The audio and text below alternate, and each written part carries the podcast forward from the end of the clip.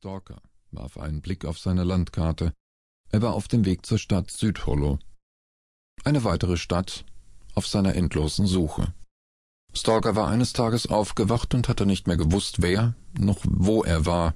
Das Einzige, was er bei sich gehabt hatte, waren die Karten mit seltsamen Namen darauf.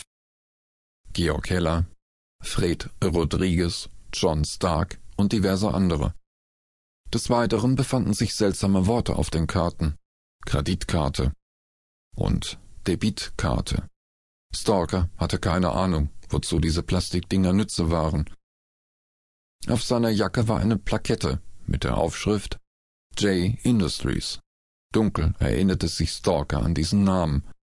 Die Welt, in der sich Stalker befand, war ihm vollkommen fremd. Er traf auf diverse seltsame Wesen, Elben, Zwerge, Gnome und noch andere. Fast ein Jahr dauerte es nun, dass Stalker sich in dieser Welt befand. Vor etwa fünf Monaten hatte er Gromis getroffen. Ein Mensch, der Stalker zum Killer ausbildete. Schnell war klar gewesen, dass Stalker wie gemacht war für dieses Handwerk.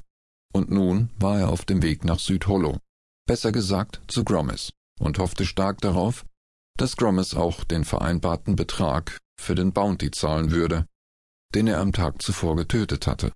Stalker war mittlerweile in Südhollow angekommen.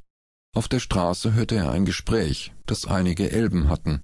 Es ging um eine Metallkiste, die angeblich plötzlich aufgetaucht war.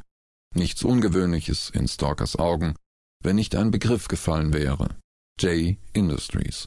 Stalker wusste, er musste an diese Kiste herankommen, denn in ihr würden sich wahrscheinlich mehr Informationen zu seiner Identität befinden. Die Dunkelelben sagten, dass diese Kiste nach Karas Enduat transportiert würde, um sie dort der Magier Gilda zu weiteren Untersuchungen zu überlassen. Doch das war das kleinste Problem für Stalker.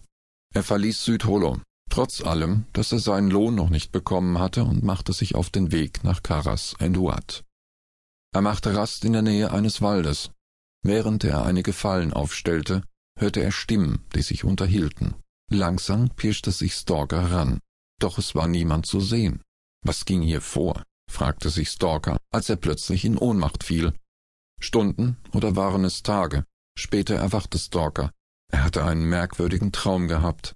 Eine Stimme sprach zu ihm und sagte, Du hast mir alles genommen. Du hast mich zu einem Teil deiner selbst gemacht.